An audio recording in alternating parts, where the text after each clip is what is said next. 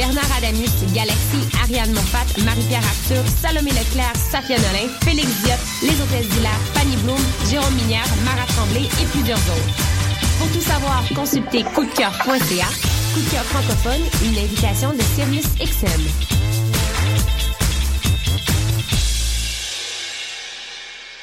Du 18 au 21 novembre, M pour Montréal présente sa dixième édition et met le paquet. Préparez-vous à quatre jours de concentré musical et de découverte. Plus de 100 groupes locaux et internationaux. Un marathon musical partout à travers Montréal. Ne manquez pas Grimes, Louis-Jean Cormier, The Deers, Milk and Bone, Plants and Animals, Loud Larry Adjust, The Franklin Electric, Duchess 16, Chocolat, We Are Wolves, Manu Militari, Danger, Mister Valère, Dilly Dally, Dead Obies, Pierre Quendeuse, Safia Nolin. M pour Montréal du 18 au 21 novembre. Programmation complète, passe festival et billets sur mpourmontréal.com. Le concours KGP est une compétition interuniversitaire de résolution de cas en gestion de projet qui se déroulera le 14 novembre prochain à l'Université du Québec à Montréal. Le concours KGP est une journée de simulation intensive durant laquelle les équipes participantes devront faire appel à leur savoir en gestion de projet dans la résolution d'un cas de management devant jury. L'équipe du KGP est présentement à la recherche de bénévoles. Si vous êtes intéressé à vous impliquer, contactez-nous dès maintenant via le site officiel www.concoursKGP.ca.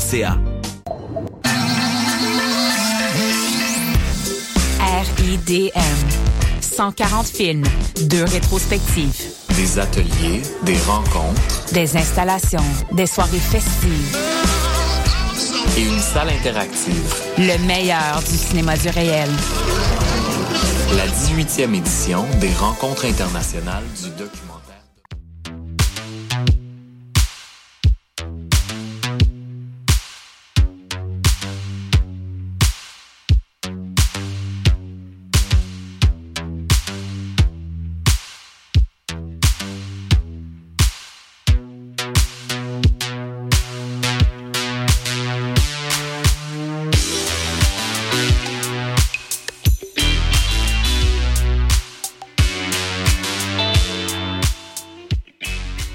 Bonjour auditeurs de choc, ici Félix Deschênes et vous écoutez Le Monde en marge, émission qui cible des sujets internationaux ben, qui ont échappé aux médias québécois.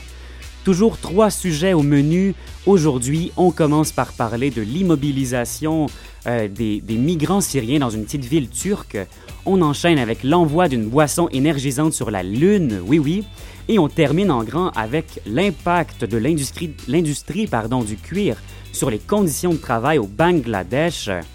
Et on fait changement aujourd'hui alors que notre collègue bien-aimé du journal international, euh, Edmé Potet, ben, cède sa place à un nouveau collaborateur.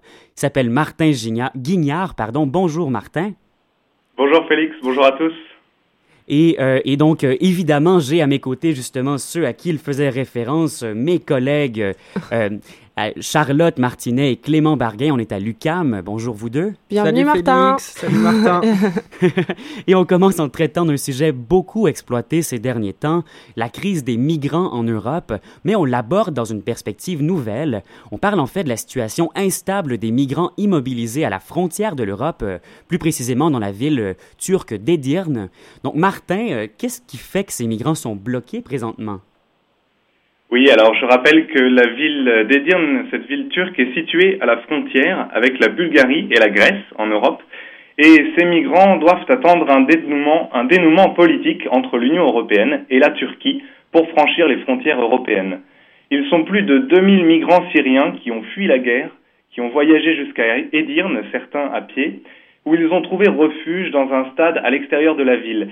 C'est là que la tension commence à monter avec les autorités locales qui cherche effectivement à se débarrasser de ces immigrés en situation de séjour temporaire. Mhm. La Turquie ne peut se permettre de laisser s'échouer les vagues migratoires indéfiniment sur les rochers que sont les frontières grecques et bulgares, dont la politique hermétique a d'ailleurs été renforcée à cet endroit dès 2012. En témoigne l'immense barrière métallique qui matérialise la frontière avec la Grèce à une dizaine de kilomètres seulement à l'ouest de la ville d'Edirne. Oui, d'ailleurs, cette barrière-là, qui, elle forme une image forte. On a déjà pu la voir euh, aux nouvelles télévisées. Donc, Martin, au final, si la Turquie ne peut pas se permettre de les laisser stagner à Edirne, quelles solutions sont proposées aux migrants par le gouvernement local? eh bien, le gouverneur de la région d'Edirne est déjà venu s'adresser aux migrants, c'était le 28 septembre dernier, pour les exhorter à rentrer chez eux, hmm. étant donné, leur a-t-il dit, que personne de l'autre côté des frontières n'acceptera leur demande d'asile. Hmm. L'hiver arrivant et les infrastructures étant plus que sommaires dans ce camp de fortune, le gouvernement local ne peut pas et ne veut pas avoir le problème de la santé et de l'aide aux migrants sur les bras, mais ne fait pas grand-chose pour s'en débarrasser non plus. Alors des bus ont certes été mis à disposition pour déplacer les réfugiés, mais leur destination reste malgré tout floue. Mhm. Izmir, Istanbul ou même carrément retour à la case départ, la mhm. frontière Nul ne le sait vraiment, comme le précise l'article de Thomas Guichard paru le 26 octobre dernier dans le journal international. Mhm. Et donc, face à cette situation très problématique, quelle est la, réaction de ces migrants? Est-ce qu'on parle plus euh, d'abandon ou au contraire d'une détermination renouvelée? Pour répondre à cette question, je vais citer un migrant, euh, un migrant d'Edirne. Oui. Il dit Nous ne voulons pas de nourriture, nous ne voulons pas d'eau, nous ne voulons pas d'aide humanitaire. Ce que nous voulons, c'est traverser la frontière par la terre. Nous traverserons et nous mourrons ici. Hmm. Il s'agit donc bien là d'une grande détermination de ce migrant qui réagissait à l'aide inadaptée que le gouvernement turc avait dépêchée à Edirne à travers l'IHH, la Fondation pour l'aide humanitaire. Hmm. C'est une organisation turque proche de l'AKP, le parti du président Erdogan, oui. et euh, qui ne compte à Edirne que cinq gestionnaires pour un camp, nous l'avons dit, de plus de 2000 réfugiés. Hmm. Autre témoignage de cette détermination, le jeune euh, Youssef, ingénieur de 25 ans, qui déclarait à l'AFP, euh, après avoir marché 10 heures pour atteindre la ville d'Edirne, qu'il est prêt, je cite, à rester jusqu'à la fin. Il n'y a pas de retour possible. Ça m'est égal même si je n'atteins pas l'Europe à présent. Je suis là pour montrer au monde la souffrance que nous affrontons. Mhm. Donc détermination, oui, mais celle-ci est bien mise à mal par la police qui bloque les réfugiés dans les diverses stations de bus du pays après que le gouvernement a annoncé l'obligation pour ceux-ci de rester dans la ville où ils ont été enregistrés. En d'autres termes, il est maintenant illégal pour un migrant de se déplacer à l'intérieur du pays et en particulier vers Edirne. Mhm. Cela a pour but bien sûr de limiter les mouvements de contestation et toute tentative de passage en force vers l'Union européenne. Et justement, Martin, euh, qu'en est-il de l'Union européenne? Ses dirigeants euh, se réunissent régulièrement, euh, comme à Strasbourg le mois dernier et des, je pense demain encore à Luxembourg, ben, pour aborder cette problématique. Qu'est-ce qu'il en ressort?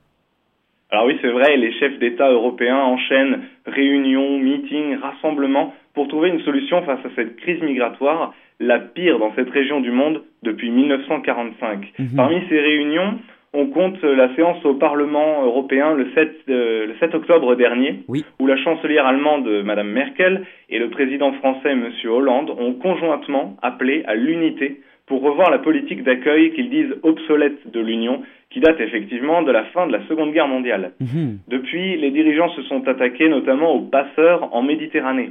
Mais en fait, le problème n'a fait que se déplacer, comme on le voit à Edirne, où les réfugiés tentent maintenant de gagner l'UE par les terres. Alors, les propositions sont nombreuses de ce côté des frontières, comme un quota obligatoire et adapté à chaque pays membre de l'Union, ou des centres d'enregistrement dans les pays frontaliers pour trier les migrants économiques des réfugiés de guerre. Mais pour l'instant, seul le nombre de migrants à accueillir fait consensus parmi les ministres de l'Intérieur. Il s'agit de 120 000 sur les 440 000 qui ont déjà rallié l'Europe.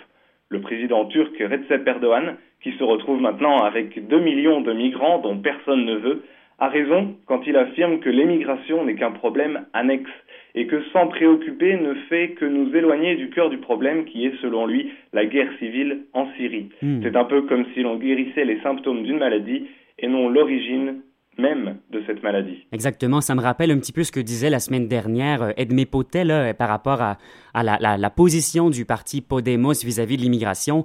On déplorait justement qu'on soit en mode plus de guérison urgente que de euh, peut-être de solution vis-à-vis de l'approche en amont hein, de, la racine du problème. Mais c'est fort intéressant. Puis je vois ici en studio Clément qui s'anime et qui, qui, a quelque chose à ajouter. Non, oui, c'est ça. Je suis complètement d'accord avec vous. On a quand même l'impression d'être dans une, dans une on a l'impression qu'il n'y a plus de stratégie internationale cohérente. Alors les États-Unis frappent de moins en moins en Syrie depuis que la Russie a décidé d'intervenir. Le ministre britannique David Cameron a annulé un vote qui aurait permis des frappes britanniques en Syrie car il n'a pas eu le soutien des députés. Et puis il y a quand même cette question cruciale qui reste pour l'instant sans réponse. Comment éradiquer Daesh? C'est sûr que la crise migratoire ne pourra pas être correctement gérée si on ne trouve pas de solution efficace en Syrie. Et avec le rapprochement entre Vladimir Poutine et Bachar al-Assad, mhm. c'est tout le modèle hein, de la coalition internationale qui s'est détruit et qu'il va falloir maintenant reconstruire. Mais c'est vrai que la situation, elle est quand même un peu désespérante en ce moment. Exact. Cette reconstruction s'annonce longue, justement, si on, tente de s'attaquer à, la problématique même. J'imagine que ça prendra quand même, ce sera une solution euh, de long terme. Bien, merci beaucoup, Martin, euh, pour, pour euh, ce sujet. C'était très intéressant. on va poursuivre en musique maintenant de manière assez cohérente, puisqu'on va entendre un groupe turc rock. Avec le, donc, on parle du groupe Red et son morceau Mazal.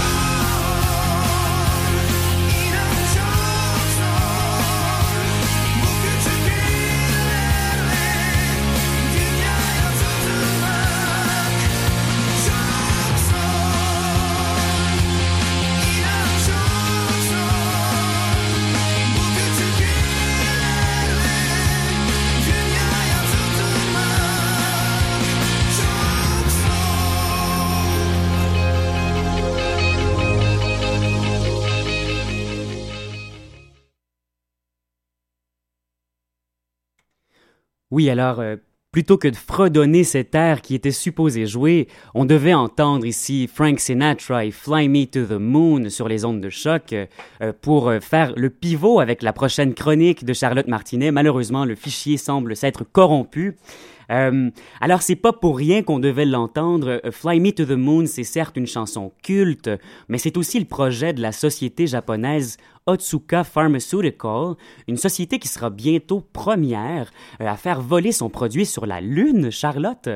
Eh oui, Félix, c'est en lisant Solveig Orgerot du journal international que j'ai appris, non sans étonnement, que Pocari Sweat, une boisson énergisante commercialisée depuis 1980 et déjà très populaire en Asie, serait la première boisson à voyager sur la Lune. Hmm. Après le drapeau américain planté par les astronautes d'Apollo 11 en 69, c'est donc une canette de Pocari Sweat qui viendra conquérir la Lune, si tout se passe bien, l'été prochain.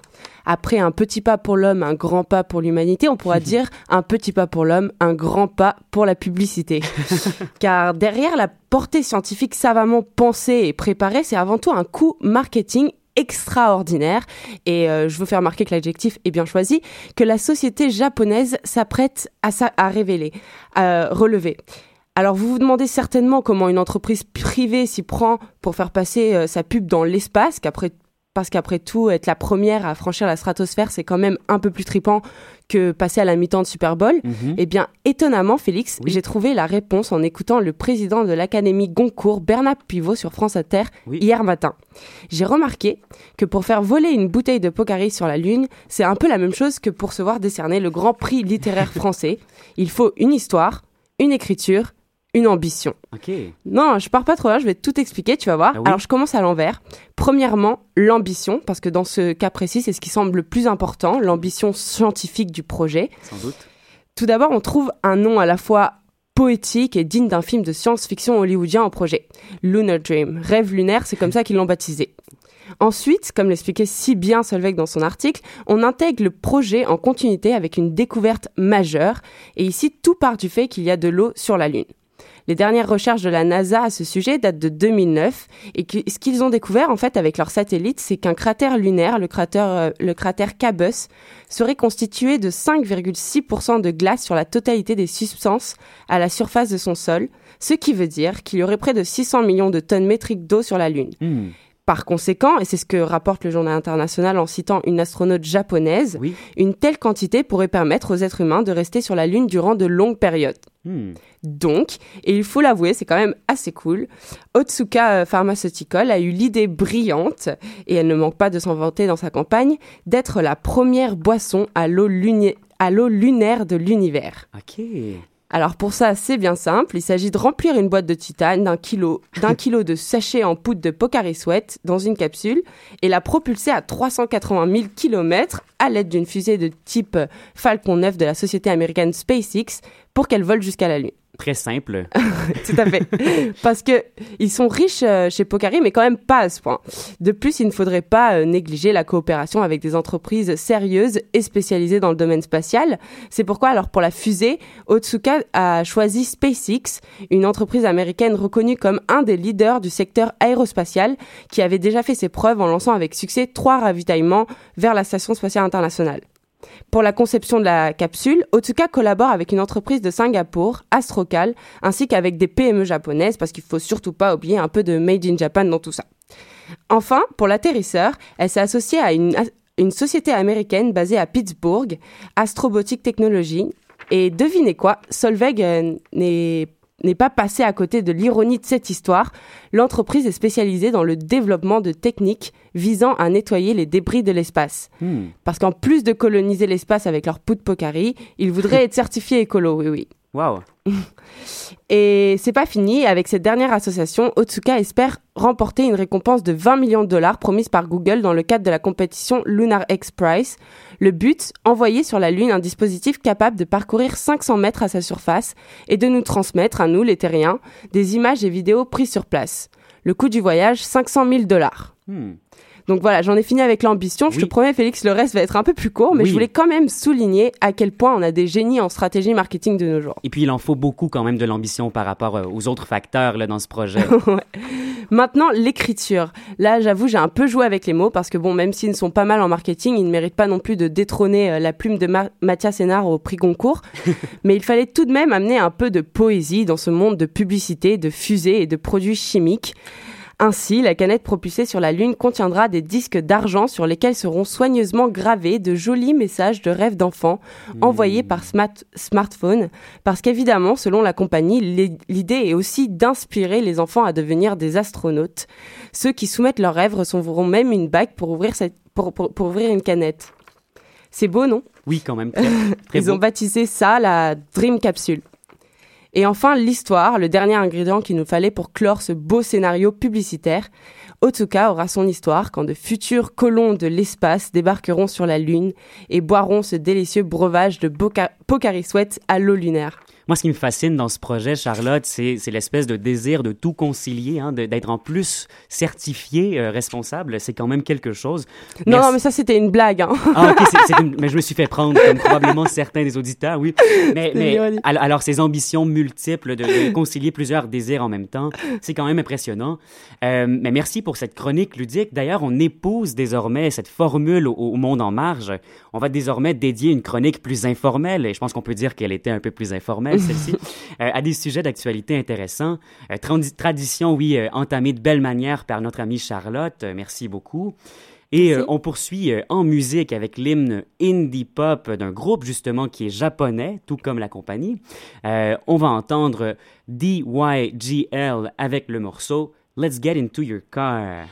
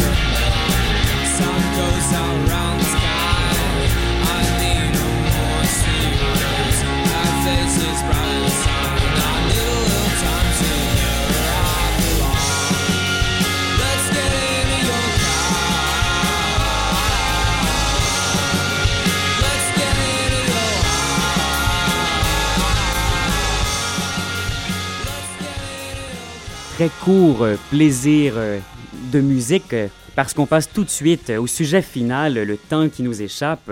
Donc, deux ans après l'effondrement du Rana Plaza au Bangladesh, dans quelles conditions travaillent les ouvriers du textile? C'est une question qu'on doit adresser. L'accident, je rappelle, avait fait plus de 1000 victimes en avril 2013 et il a ému, bien sûr, la communauté internationale. Les grandes marques de prêt-à-porter s'étaient également engagées à inspecter et à sécuriser les bâtiments. Par contre, on sait aujourd'hui que certains secteurs n'ont pas profité de, de, ces améliorations et l'industrie pardon, euh, du cuir est peut-être l'exemple le plus interpellant à ce sujet-là. Clément, euh, le cuir est toujours aussi prisé dans nos sociétés occidentales et le prix quand même de cette matière première a explosé dans les dernières années. Le succès du cuir a fait flamber le cours de ces peaux. Depuis 2008, le prix des peaux de vache, par exemple, a doublé. Et c'est tous les coûts de production qui ont augmenté dans nos pays occidentaux. Pour tanner des peaux, il faut des centaines de produits chimiques très dangereux et certains d'entre eux ont été interdits en Occident. La législation est de plus en plus stricte et les tanneries doivent respecter des normes environnementales. Elles ont dû construire des installations pour traiter les eaux usées, des installations qui, vous l'imaginez, coûtent très cher. Mhm. Et face à toutes ces contraintes, les prix des produits occidentaux ont largement augmenté et il est difficile de faire le poids face à la concurrence internationale. Concurrence hein, qui se trouve principalement au Bangladesh où l'industrie du cuir tourne à plein régime. En cinq ans, le pays a pratiquement doublé ses exportations de cuir et ce n'est pas un constat étonnant lorsqu'on sait que la main-d'œuvre au Bangladesh est l'une des moins chères au monde.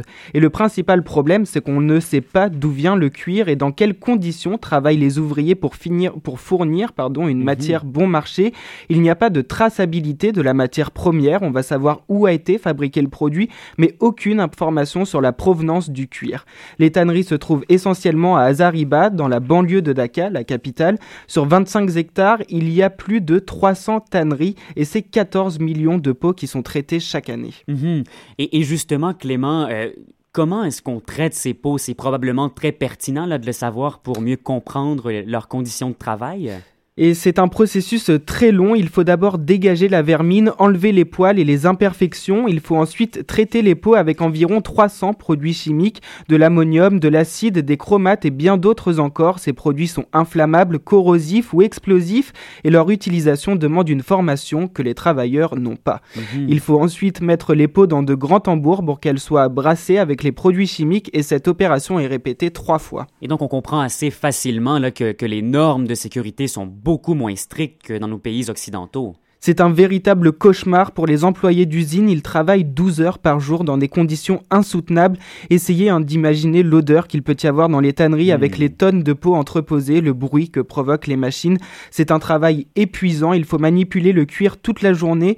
Les ouvriers ne sont pas protégés des produits chimiques. Ils n'ont souvent qu'une paire de gants à leur disposition.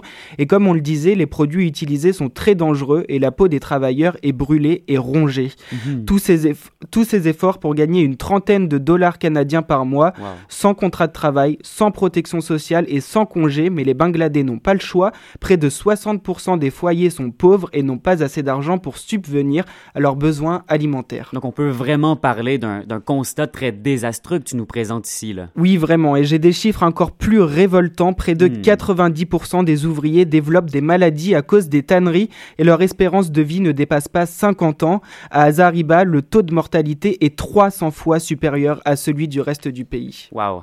Donc les ouvriers doivent s'accrocher euh, obligatoirement à leur emploi pour survivre, mais est-ce qu'ils ont eux-mêmes conscience que leur travail est aussi dangereux? Alors ce qu'il faut savoir, c'est que la majorité des employés ne savent ni lire ni écrire et qu'ils n'ont aucune formation. Ils n'ont pas conscience du danger et pensent souvent qu'ils font un travail comme les autres. Par exemple, pour teindre le cuir, il faut tremper les peaux dans du mercure, un procédé interdit en France depuis 20 ans, hmm. car le mercure s'infiltre dans le corps et contamine tous les organes vitaux. Un ouvrier sur trois est victime d'un accident dans les tanneries. Mhm. La répression empêche aussi les ouvriers de se rebeller. En 2010, plusieurs milliers d'entre eux étaient descendus dans la rue pour demander une augmentation de salaire, mais la police avait repoussé la foule en tirant des balles réelles. Ces émeutes avaient fait trois morts et 50 blessés. Mhm. on, saisit bien donc que euh, l'industrie bangladaise du cuir est catastrophique pour les hommes et les femmes, mais on, s'intéresse aussi euh, à l'aspect euh, environnemental. Il y a des dommages très considérables de ce côté aussi. Dhaka et ses alentours font partie des 30 sites les plus pollués au monde. L'industrie du cuir ravage tout sur son passage. Les millions de litres d'eau nécessaires pour tanner les peaux ne sont pas traités. Chaque jour, c'est plus de 15 000 mètres cubes de boue toxiques qui seraient rejetés des tanneries.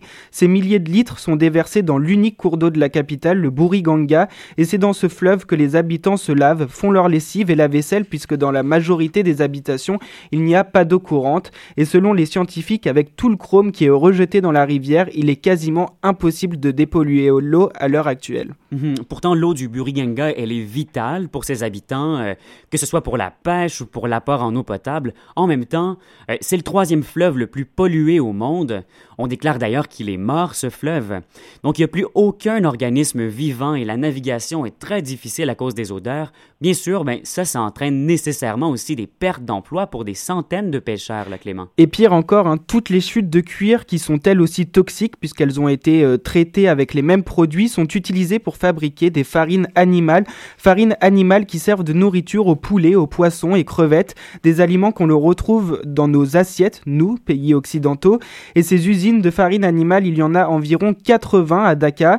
Les chutes de cuir sont brûlées et la fumée nocive se répand au milieu des habitations. Dakar est la ville la plus polluée au monde. Mhm. donc très rapidement et pour conclure, Clément, euh, pourquoi est-ce que le gouvernement ne réagit pas face à cette catastrophe écologique et humanitaire? Alors il y a des équipes de scientifiques qui effectuent euh, des prélèvements et il y a des policiers euh, spécialisés qui essayent de mettre des amendes, mais ce qu'il faut savoir c'est que euh, ils distribuent surtout des menaces et des avertissements. Le Bangladesh est l'un des pays les plus corrompus au monde et les neuf principales tanneries d'Azariba appartiennent à des membres du gouvernement. Les propriétaires d'usines sont très riches et retardent le processus judiciaire. Par exemple, le gouvernement avait prévu de déplacer les usines dans un quartier nouveau où il y aurait un centre de traitement des eaux usées mais rien n'a été fait pour le moment. Investir dans des usines propres signifie renoncer à une grande partie des bénéfices. Mhm, donc il n'y a rien qui laisse voir un dénouement prochain dans ce cas-là. C'est vraiment un contexte qui est très ancré, très complexe, on comprend bien. Et à l'autre bout du fil, je crois qu'en quelques secondes, Martin avait quelque chose à ajouter. Oui, très rapidement. Alors, c'est juste juste un mot sur quelque chose que je trouve assez incroyable, c'est de voir que des marques comme H&M ou Primark, qui avaient leur production au Rana Plaza, donc cet hôtel dont on parle, mhm. ils ont réussi finalement grâce à la communication euh, à redorer le blason de leur entreprise, ils ont sécurisé leur ligne de production, mais surtout ils ont beaucoup communiqué là-dessus et ils arrivent à redorer le blason.